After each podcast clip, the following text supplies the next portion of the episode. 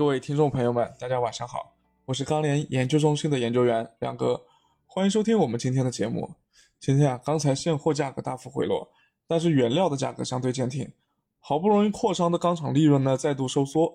哎，最近这个市场的风向切换的太快啊！我们首先邀请铁矿石分析师郑圭之来为我们分析一下。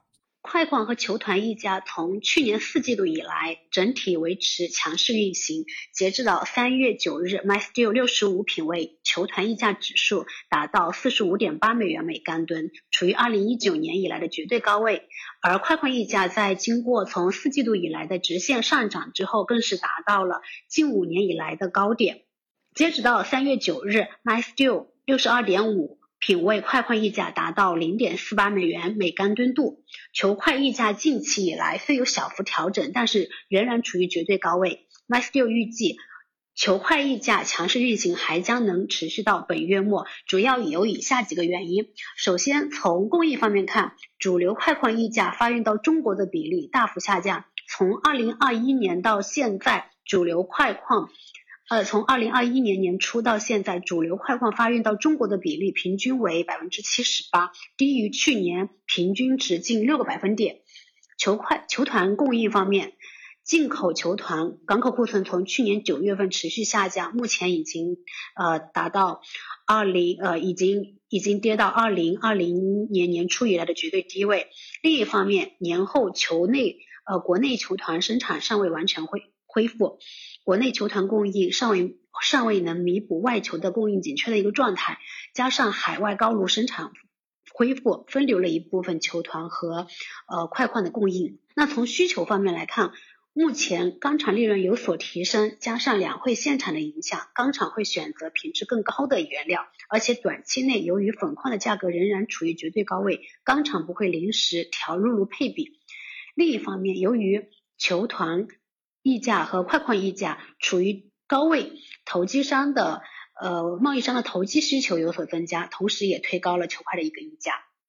好的，谢谢桂枝。听完铁矿石呢，想必大家都很想知道近期成品材的基本面到底怎么样。有请建材分析师吴建华。好的，主持人，今天国内建筑钢材价格延续跌势，现主要城市螺纹钢均价四千六百九十三，较上个交易日下跌四十三。买斯掉螺纹钢价格指数四千七百二十四。较上个交易日跌四十，啊，具体来看，今日黑色系期货继续走低，早盘国内建筑钢材价格继续走弱，午后随着这个跌幅放缓，那么部分地区低位资源有止跌的一个情况，不过下游终端呢多观望为主，全天成交也是一般。那么总体来看的话，考虑到目前受原料品种的一个拖累，成品材仍有回调的一个压力，同时现货依然处于需求逐步复苏的一个阶段。建议持续关注需求恢复的一个情况以及原料波动。那么预计明日现货价格将延续弱势运行为主。好的，谢谢建华。正如我们热轧分析师昨天所说，哈，今天部分地区热卷价格果然是出现了补跌，那还会继续破位下跌吗？